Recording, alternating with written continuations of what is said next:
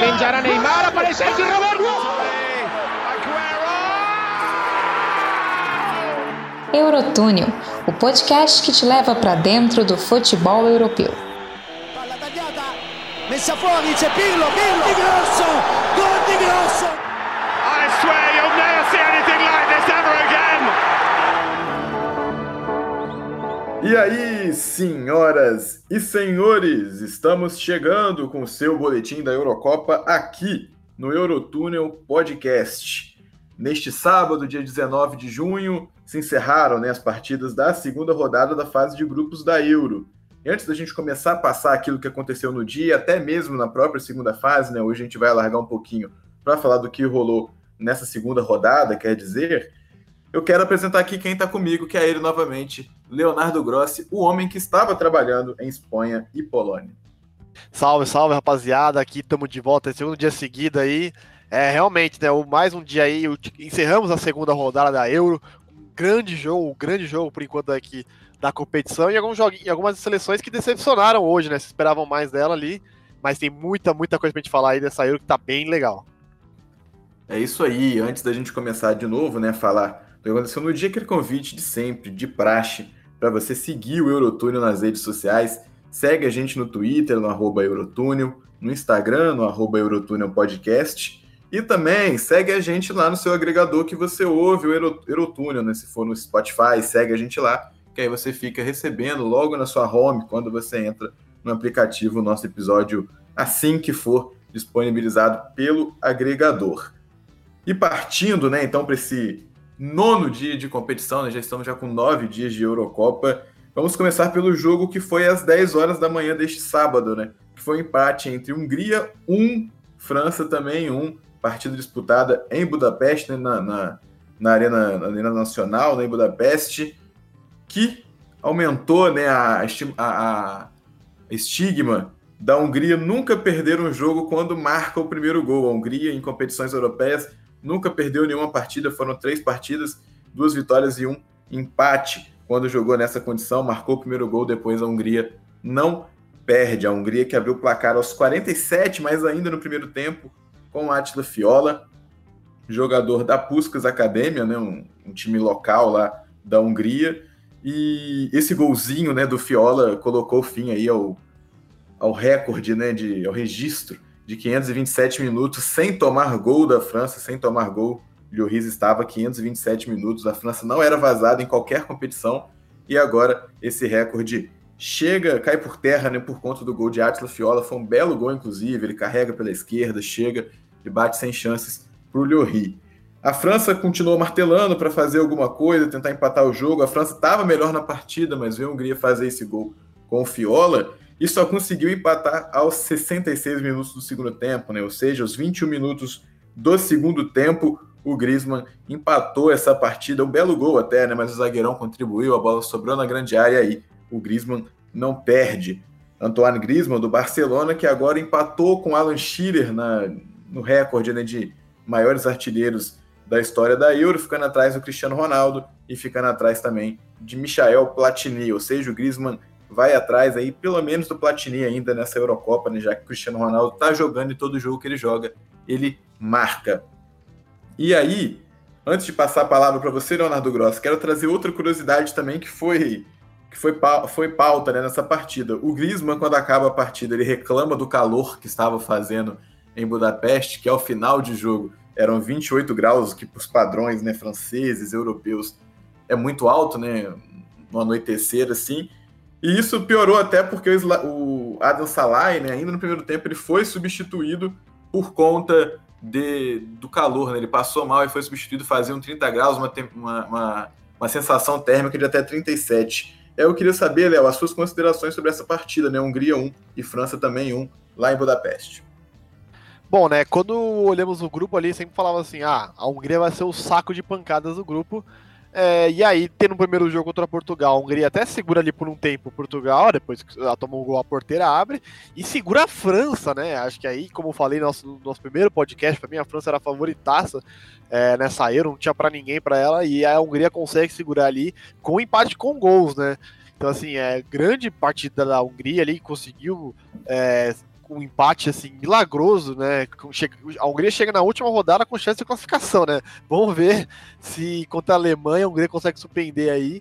E a França, cara, é muito mal novamente. Me lembrou bastante ali é, o, o, jogo da Espanha, os jogos da Espanha, né? Que não tem a bola, mas não consegue criar ali, tem dificuldade na criação. É, hoje o Mbappé ali, o Mbappé, Benzema não participou muito bem, o Mbappé também não. O Griezmann ali foi o grande destaque, né? É, muita, com cinco jogadores no meio campo, a, a Hungria segura é, o meio campo da França, então ali ficou complicado realmente pro time do Deschamps fazer alguma coisa. Até tem um empate com o Griezmann, né, que é o Griezmann né, na, com a França é um outro jogador, né?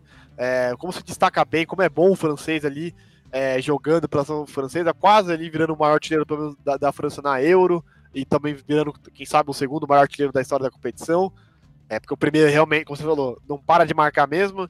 E aí a França, cara, é um, pelo menos é um susto para a França, é um susto aquilo ali é, graças a o resultado é, com Portugal não vencendo, a França segue líder no grupo, é, vai enfrentar Portugal é, jogando pelo empate, né? Dependendo, verdade jogando pelo empate não, né? Porque a Alemanha enfrenta a Hungria, provavelmente a Alemanha vai passar o carro ali na Hungria, pelo menos espera, né? Vamos ver se a Hungria consegue surpreender novamente.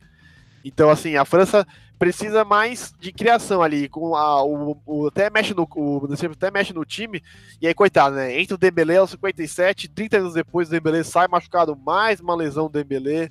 É triste, assim, um jogador com muito potencial que realmente não consegue manter ali a forma física, e mesmo com as mudanças ali certinho, é, a França não consegue evoluir bastante. É, faltou um pouco mais de Benzema realmente ali para fazer uma boa participação que complicou ali para a França e empate. E aí o grupo ali segue um pouquinho mais aberto, mais embolado, vai ficar um grupo bem interessante ali para a última rodada. É isso aí, né? A França ela até criou algumas chances, né? Mas perdeu muitos gols, né? O Laxi fez uma ótima partida, o goleiro da RB Leipzig fez, uma, fez ótimas intervenções. Mas quando a gente tem, né, Benzema e Mbappé, principalmente, você espera que além de criação, você finalize e coloque para dentro, né? São atacantes de classe mundial e você acaba por esperar isso, né? E para a gente partir para a segunda partida, né, eu vou até fazer aqui uma, um, um gancho interessante. Porque a Hungria vai para a última partida, sim, né, com chance de classificação, como você bem falou, Léo.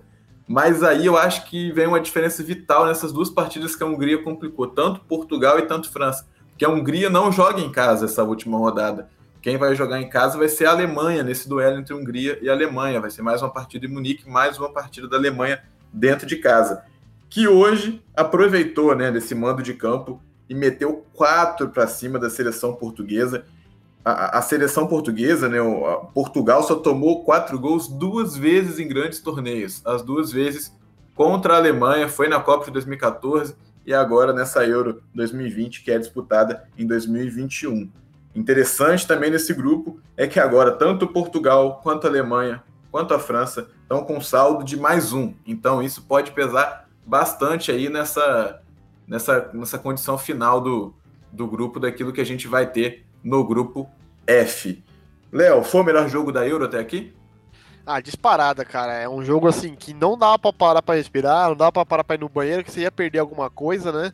É, muita qualidade, é, dois, duas seleções assim que, que foram para jogar mesmo, para sair vitoriosa. A Alemanha querendo, né, recuperar da derrota ali da França. Até tomamos, tomamos, falava muito, né, que a Alemanha poderia ser a terceira melhor seleção do grupo aí, mas com essa vitória de Portugal ali é, muda muito um pouquinho o patamar das coisas. E, cara, é assim, é, em Portugal, acho que o que define esse jogo é a partida ruim do Nelson Semedo e a partida maravilhosa de Gozens, né? É, como o Semedo realmente, assim, não tem qualidade nenhuma em marcação, é, ele que, vocês não precisa nem voltar muito tempo atrás, né? Ele era jogador do, do Barcelona no 8x2, o que Alfonso Davis fez o que fez, né? Aquele gol antológico ali, que o Davis, né? Quem é esse cara? Vamos falar assim, que dribla, lateral que dribla, vai pra área com ofensividade e tudo. Ali descobrimos o Alfonso Davis e aí o Semedo não conseguiu. E aí com o Gozens, né? Que é um. Nem, muita se falou que ele é um lateral. Ele não, pra mim, ele pode ser um lateral de origem, né? No começo da carreira, mas desde que chegou na Atalanta ali, em 2017, chegou por 900 mil euros, né? Olha que barato, né? Imagina quanto vale hoje. Depois é, desse... quanto, quanto observa bem a Atalanta, né? Exatamente, né? A Atalanta, cara, ela é isso, é de comprar baixo e vender caro. É, deve dar, com esse jogo de hoje da, da, na Euro, o Gomes vai subir, vai chamar muito mais atenção dos times ali. E ele joga mais como ala, né? E, cara, ali ele fez o que fez, né? Fez gol, deu duas, deu duas assistências. É, é, aliás, duas assistências não, deu uma assistência, né? Porque ele. Os outros dois gols foram considerados contra, né? Ele poderia ter participado de uns três gols, né? Algo surreal, assim, né?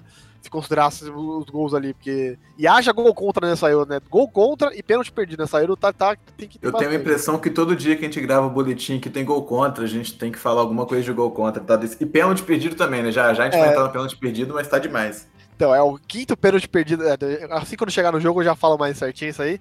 Mas, cara, gol contra ali. E, cara, o Gozens tava mandando o jogo, não sei o que. Aí o Low tira o Gozens. Não entendi muito bem as substituições dele. Saiu o Gozens, saiu o Rubens. Entrou o Emir Khan, né, que gosta de um pouquinho de emoção. O Khan, quem já torceu para times que ele jogou, sabe bem disso, principalmente no Borussia recentemente, né? sei bem, sei bem. Tá. É, nos tempos de Juventus ele até ele pouco jogava, é, mas quando e aí era o Alegre preferia o Kedira do que ele e eu concordo com o Alegre hoje, né? Na época eu achava estranho, mas hoje eu concordo com o Alegre. É, e aí a Portugal deve dar uma crescer um pouquinho, tem um empate ali com, com, com o Jota, aliás, preciso destacar também, né? O Cristiano Ronaldo, absurdo no primeiro gol, é, é do escanteio, que ele tira, o cara atravessa o campo como se tivesse 20 anos, e ali tá, aparece ali bem posicionado para marcar o gol. Jota e o Cristiano Ronaldo fizeram uma baita dupla ali no ataque. É, É, Mas gol e novo- assistência pra cada, né? Exatamente, exatamente. É, cara, assim, é um jogo espetacular ali, e aí, de novo, é, como o Goza jogou bem. Aí, acho que se talvez uma, se tivesse um lugar, alguém, outro lateral direito no lugar do Semedo, aí não sei se poderia entrar o Dalot, né? O Dalot é um que joga do United, jogou no Milan na última temporada, ele joga nas duas, nos dois lados ali atrás, porque realmente o Semedo ali é, é o ponto fraco ali da seleção portuguesa, e a Alemanha costuma jogar muito bem, é, aproveitar bastante. O Havertz acho que jogou muito bem, né? Achei engraçado que o Havertz fez o gol e não comemorou. Não sei, é, mostrou seriedade o Havertz. É, É frio, né? É, Ice frio. Man. Iceman, ali assim, então a Alemanha dá uma resposta assim que ela ainda está, ainda é a Alemanha, temida Alemanha, é, que vem pra jogar, vem pra brigar nessa Euro ali. E o cara, um, como eu falei, um espetáculo assim, né? Um jogo que não dá pra desgrudar da cadeira, assim, que toda hora tinha algum lance muito bom. E espero que tenham mais jogos assim, principalmente na fase de mata-mata, né, nas oitavas pra frente, porque essas seleções assim mostraram que o bom bom futebol e que vem pra disputar pelo título. É isso aí, né? O Neuer que não, não trabalhou na partida, né? Porque os dois gols de Portugal não tinham o que o Neuer fazer. Basicamente, sim, ele fez o que tinha de fazer e foram gols Exatamente. sem goleiro, né? O último toque. E o outro lance que Portugal chega muito bem é um chutaço que o Renato Sanches dá já no segundo tempo. E a bola pega na trave e também não tinha o que o Neuer fazer de, de tão boa, de, de tão boa quanto foi a finalização do, Bem lembrado, bem lembrado. do Renato Sanches, assim, né? Eu acho que eu acho que fica para Portugal uma, uma tem que ficar uma lição que o Fernando Santos está mandando muito mal nas partidas. De novo entrou com o Danilo e o William Carvalho e aí a gente até entende, né? Para falar, assim, pô, contra a Alemanha é diferente de você jogar contra a Hungria, beleza, né? Jogar com os dois volantes, etc. Mas são dois caras que não dão tanta cobertura assim pelas laterais, que foi onde a Alemanha explorou muito, tanto com o Gozens, tanto com o Kimmich. E também são dois caras que o combate faltou, então acabava que ficava muito espaço para a Alemanha trabalhar. E a Alemanha ela concluía pelo lado esquerdo, né? Criava pelo direito de ataque e concluía pelo lado esquerdo. Foi basicamente assim que surge todos os gols, né, Léo? Sim, sim, exatamente, né? Explorando ali os, la- os lados, é, a Alemanha fez o que fez ali. é, uma, uma- bem lembrando assim, o- a Atalanta do Gasperini, né? Como explora bem os Muito. alas. É, e assim, cara, o, o Gozens, se, se você analisar não só a partida dele, mas, cara, a, a carreira dele desde a Atalanta, é, o cara praticamente é um atacante, assim, ele, ele tem muita facilidade, ele tem, tem um, se não me engano, é no terceiro gol, é, no terceiro gol do gol, o gol do Havertz, né? A liberdade que ele tem ali é surreal. Ele podia dominar, parar, pensar um pouquinho, pedir uma coisa, uma comida, uma comida no, no WhatsApp dele, no, no celular e dar o passe ali, porque realmente tava muito tranquilo pro Gozes. E aí, cara, aí a Alemanha dominando até a saída dele ali. De novo, acho que o Low tirou, acho que tirou para o cara sair ganhar, ganhar o apoio da torcida, né? Descansar um pouquinho o jogador, porque tava indo muito bem. Assim, a Alemanha fez uma boa partida, do defesa até o, até o meio. Acho que o Gnabry é, não conseguiu. Não teve muito destaque ali, mas acho que não, não pesou muito para a Alemanha, como sai vitoriosa. É, mas bem legal ali é, o desempenho da Alemanha do Low, que mostrando assim, né? Quando, quando abriu 3x1, falei assim: é, a Alemanha. Aliás, quando abriu 4x1, né? Falei assim: é, a Alemanha ainda é muito difícil de se passar. É isso aí, né? Gols de Gols, dois, dois gols contra, né? Depois gol de Havertz e por último gol de Robin Gosens e de Portugal, Cristiano Ronaldo e Diogo Jota. Cristiano Ronaldo que fez o lance mais bonito da partida, a gente pode pensar assim, um chapeuzinho que ele dá no Rudiger. Finte que vai colocar a mão à bola, colocar a mão por ela embaixo e dá um passe de calcanhar para trás, olhando para o outro lado. Olhando, não, ele encarou alguma coisa para outro lado. Um, um, segundo fixamente olhando, né? É surreal como ele, ele. Cara, assim, tem uma presença assim, em campo, assim, é impressionante. Até quando o Portugal tava na frente, assim, ele tava indo muito bem, aí quando o Portugal sofre a virada, ele acaba sumindo um pouquinho, né? Assim, tomando o baque, né? Mas aí depois participa do, do segundo gol de Portugal mas, assim, o, o cara é brabo, assim, né? Aquele áudio, né, famoso, óbvio que o Cristiano Ronaldo tá totalmente certo. É, o Cristiano Ronaldo, que é o artilheiro dessa Euro, junto com ele, Patrick Schick, que a gente já falou aqui ontem.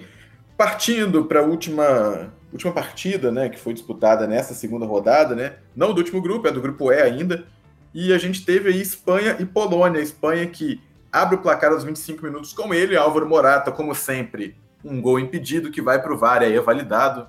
Quem acompanha Álvaro Morata, como Leonardo Gross, sabe que impedimentos na vida de Álvaro Morata é como beber água, como se hidratar diariamente, tem isso aí. E a Polônia, que no segundo tempo empatou com ele, finalmente aparecendo nessa Euro, Robert Lewandowski. A Espanha ainda perde um pênalti de Gerard Moreno e essa é sua deixa, Leonardo Gross, para fazer os comentários sobre essa partida entre Espanha 1, Polônia 1, com mais um pênalti perdido. É, né? Como eu venho falando assim, é o quinto pênalti perdido nessa Euro, que empata com o recorde da Euro 2000, que teve bastante também, também teve cinco pênaltis perdidos.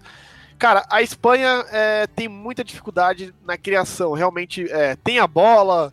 É, o cenário do começo do jogo assim tava repetido com um pouquinho da Suécia, até o gol ali com uma bela jogada do Moreno. Eu gosto também. O Gerardo Moreno, cara, se destacou muito no Vila Real, né? Parece que ele é. Quem é esse cara? Surgiu agora? Não, ele tem 29 anos.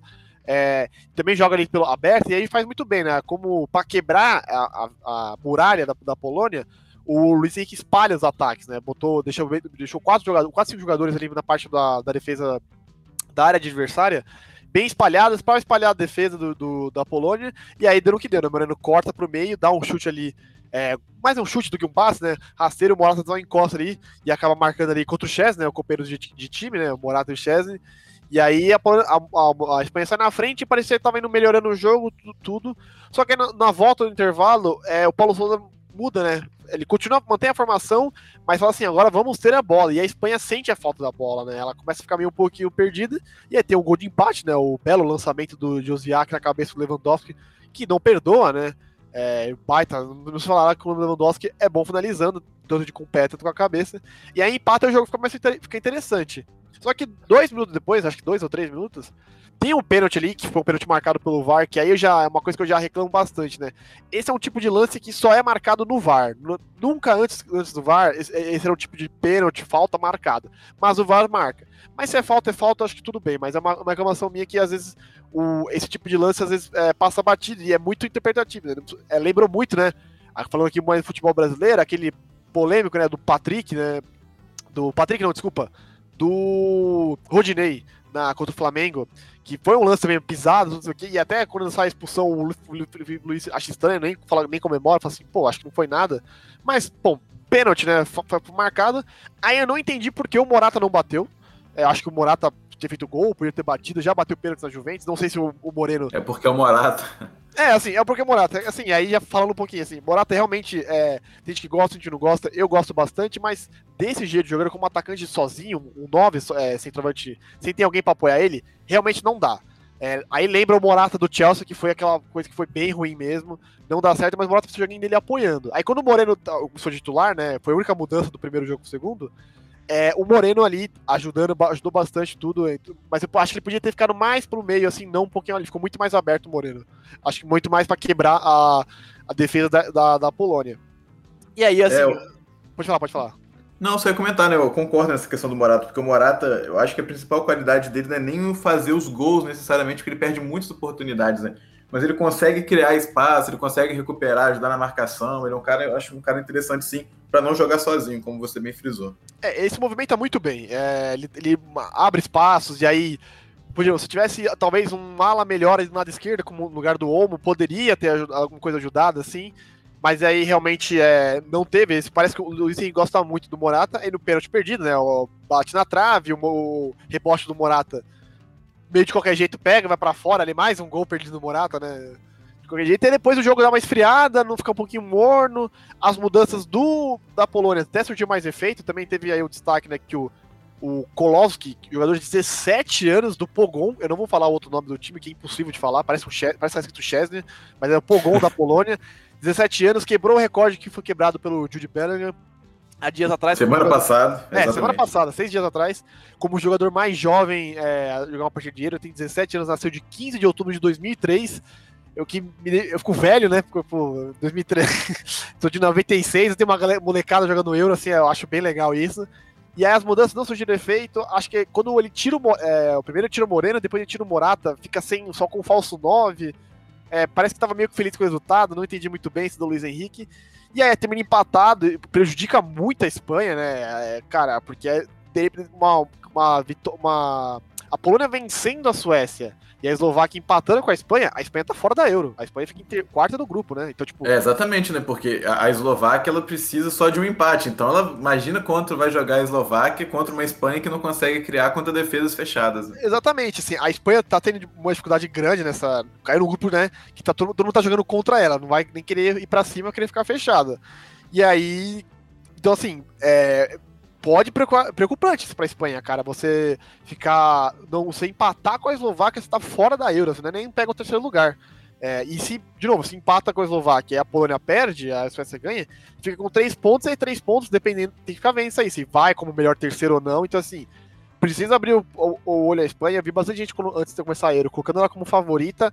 O futebol dela não tá mostrando isso. Então, assim, é, é bom a Espanha abrir o olho ali e e por favor, Luiz Henrique, coloca o Thiago Alcântara para jogar, só isso que eu peço. É, exatamente, né? Eu ia até pontuar mesmo essa questão da, da classificação, né? Pra gente finalizar esse nono dia de Euro, né? Eu quero saber de você quem foi o jogador do dia, na sua opinião? Quem foi o cara desse nono dia de competição? Ah, eu acho que tá bem fácil, né? Acho que Robin Gosens, cara, é que partidaça, assim, eu que acompanho bastante o futebol italiano, sou da Calciopédia, assim, é, é, era todo final de semana ver como a Atalanta jogava bem, é muito legal de ver a Atalanta jogar, nas Champions, né, nem preciso falar como destaque ela, e aí ver o cara, assim, numa competição grande, né, e ele já tem 26 anos, né, tava, começou a ser convocado recentemente aí, né, graças, graças a Gasperini, né, é, como ele jogou com muita facilidade, ele com liberdade é um perigo, cara, é, Poderia ter tido três assistências, né? Os dois gols contras ali e marcou o gol ainda para premiar a participação dele, assim. Talvez é, uma das grandes é, partidas de algum jogador sinaeiro, dá para né, conversar, debater isso bastante, né? É, e ali se destacou, fez o, é, fez o que fez. O Semedo realmente não conseguia marcar ele. O Rafael Guerreiro também sofreu um pouquinho com o Kimmich, assim, então é bem legal ver a, a, a, a Alemanha explorando os lados. É, e, cara, eu fico feliz demais pelo Gols, que merece muito, assim. É, é, um jogador assim, da Atalanta se destacando bastante em nível nacional. Isso é bem legal mesmo. É isso aí, né? E, e, tem gente que ainda acha que treinador e jogador são inimigos, né? Quando você tem um treinador bom que potencializa características do atleta, ele consegue chegar na seleção, na Copa do Mundo, no Euro. É, é, é, saber onde colocar o jogo. Se não fosse Gasperini, muito difícil Robin Gosens estaria nessa seleção. Vamos lembrar que ele tem 26 anos e na Copa de 2018, por exemplo, ele não estava. Depois ele começa a convocar para a Alemanha. Tem um nome aí no meio, né? Tem um nome no meio que é Gasperini. Sim, sim. Ele, ele, ele que antes de jogar na, na Atlanta tava jogando na Holanda, assim, pouco se sabia dele. Como falei, chegou por 900 mil euros, assim, na, é, na, no time da Atalanta, assim, então, tipo, cara, chegou barato. E assim, eu já fico imaginando, né, que depois é, o que vai assumir a, a sessão da Alemanha é o Hans Flick, né, que fez, tinha um ataque avassalador no, no, no, no Borussia, não, desculpa, no Bayern de Munique. Imagina o Gozens na mão desse cara, vai ser um espetáculo, assim. Eu tô muito ansioso para ver, assim, a, a, Alemanha do Flick. Exatamente, né? O Flick fazia o, o Alfonso Davis jogar muito como ala esquerda naquele Bayern de Munique. E ainda, para passar régua de vez agora nesse, nesse nono dia, né? Eu quero saber qual o gol do dia, qual o seu gol preferido desse dia, o gol que você achou mais importante ou mais bonito. Bom, eu vou ficar com o gol de, o primeiro gol do, do Portugal, contra-ataque ali do, do, Cristiano Ronaldo, né? O espetáculo de ver um no, escanteio, ele tirando, aí ele com uma velocidade assim imensa, tanto que até quando eu vi o vídeo pela primeira vez, falei assim, peraí, é ele mesmo? E era ele? Como é rápido, mesmo com a idade assim. e chegando ali, sabendo posicionar, não basta ser rápido, tem que saber se posicionar também, principalmente um contra-ataque, né? Contra-ataque não é só velocidade, é posicionamento também. É, e aí o Jota também, hoje os dois foram muito bem, e aí o Cristiano ali, só esperando certinho o passo do Jota ali, marca é, tranquilamente ali é, para Portugal, que começou com tudo, né? O Cristiano Ronaldo ali, mas depois ali dos dois gols da, da, da para a Alemanha, é, acabou sentindo o baque, até marca a, a dar assistência pro Jota ali no segundo tempo. Mas ali, o belo gol do Cristiano Ronaldo ali, pra mim é o gol, gol, da, gol do dia, né? Gol do dia, Cristiano Ronaldo e jogador do dia, Robin Gozes. É isso aí. E aí, galera, nesse nono dia a gente termina por aqui, né? Mas para não fazer dois episódios né, do nosso boletim da Euro e tratando também da segunda rodada, a gente vai passar rapidinho nessa segunda rodada, sim. E aí eu quero trazer para mesa, Léo, qual que é a seleção é, de maior destaque dessa segunda rodada, né? Se fosse para eu escolher a minha, no caso, eu ficaria muito em dúvida entre a Itália, que fez outra exibição de gala, e também entre a que jogou hoje, entre a Alemanha, que eu também achei que, que foram as duas grandes seleções, né? a campeã de 2006, a campeã de 2014, é, duas tetracampeãs mundiais, eu acho que foram as principais seleções dessa rodada. Você tem algum, alguma escolha fora dessas duas ou você vai em alguma delas? Não, eu vou com uma delas sim. Para mim é a Alemanha, né? A, a, Itália vai muito bem, acho que é a melhor por enquanto seleção da Euro. Tem duas vitórias, não tomou gol, seis gols, assim. É outro que a gente poderia dar destaque. Eu acho que a Bélgica, acho que a Bélgica fez um, é, um, um, bom segundo tempo ali contra, contra a Dinamarca. Acho que poderia dar destaque lá também. Mas acho que a Alemanha, assim, pela, pela partida dela no, no geral, assim, cara, é, era um jogo perigoso, uma seleção grande, e aí sai atrás no placar, num contra-ataque, mas consegue logo dar a resposta, assim, a Alemanha mostrando que ainda assim não é o fim de geração, não é a seleção de 2014 já não acabou, não, ainda é, o Low consegue ainda é, fazer essa seleção jogar, e cara, foi muito bem mesmo, é, conseguiu ali é, a disposição pelo, muito pelos lados, o meio campo participando bastante, o, o Cross com uma facilidade que é o Tony Cross, né, parece que tudo é fácil para ele, tá tocando a bola, então, assim, para mim, a seleção dessa segunda rodada aí, para mim, fica com a Alemanha, mas também é, méritos para a Itália e Bélgica, acho que ficam logo atrás dela também. Menções honrosas também, a nossa querida República Tcheca, né, que, que vence, basicamente aí garante a sua vaga já na próxima fase dessa Euro, né, até pelo resultado da Inglaterra também, que foi um empate contra, contra a Escócia. A Holanda, né, também venceu tranquilamente também a Áustria, não parecia que perderia a partir de momento nenhum. A gente teve uma Rússia, né, meio que ressuscitando aí, porque a primeira partida da Rússia foi tenebrosa, foi horrível a primeira partida da seleção russa. E também, né, lembrando que a gente começou essa segunda rodada com Garrett Bale on fire, com o país de Gales vencendo a Turquia, a Turquia basicamente dando adeus, praticamente aí dando adeus à Eurocopa já naquela, já no dia de abertura, né, da segunda rodada. Com isso posto em mesa, Leonardo Grossi, eu quero saber de você o seguinte, cara. A gente tem agora uma terceira rodada decisiva com jogos simultâneos né, em todos os grupos, então não tem mais essa quantidade de jogos por dia do mesmo grupo, né? Tudo no mesmo horário. Eu quero saber para você qual grupo e qual partida assim vai chamar mais atenção sua para essa terceira rodada e derradeira, né, da fase de grupos. Ah, cara, eu acho que vou ficar com o grupo F, né? O grupo Ale... França, Alemanha, Portugal e Hungria. Quero ver quem, não, quem vai ficar em terceiro nesse grupo, que acho que é a grande né, dúvida aí. Então temos o, e o jogo seria Portugal e França, né? Que, redição da final da última Euro, acho que é um jogo bem interessante assim. Esse jogo tá bem complicado ali para para ver como é que vai ser. É, se França vem de empate, Portugal vem de derrota. É, e aí, quem sabe, as duas empatam, a Alemanha acaba virando líder do grupo assim do nada, né? Então, é bem inesperado nisso. Então, assim, acho que é o grupo que eu tô mais de olho ali também. É, também quero ver bastante do grupo E como essa história da Espanha, né? Porque, de novo, como falamos, pode ficar fora da Euro na primeira fase. É, ficaria muito surpreendente também isso. É, acho que ali são os únicos grupos assim, que a gente tem alguma coisa grande assim, para ficar de olho mesmo, que o resto já temos definidos, né? A Holanda praticamente classificada, a Itália classificada, é, a Bélgica também vai muito bem. A única eliminada por enquanto é a Macedônia do Norte, né? Se eu estou me engano, Macedônia do Norte e Dinamarca, se eu estou certo é, as únicas eliminadas, que as duas que já perderam. É, então, assim, acho que o grupo F ali, de novo, era, era antes de começar a Euro, era o grande destaque, aí durante a Euro continua sendo o grande destaque aí com o jogo de Portugal e França para saber aí quem vai. Um grande jogo aí para ver quem vai ficar em terceiro, segundo, dá pra, tudo, né? Quem sabe até a Hungria surpreende esse grupo e classifica, né? É, verdade, né? É com essa questão de melhor terceiro colocado, né? Quatro passarem. é, é, muito difícil você falar que algumas já estão eliminadas, mas, por exemplo, o caso da Turquia, dificílimo, com uhum. cinco gols para tirar. Você ainda tem Macedônia do Norte, que tem três, tem três gols para tirar, encara a Holanda ainda.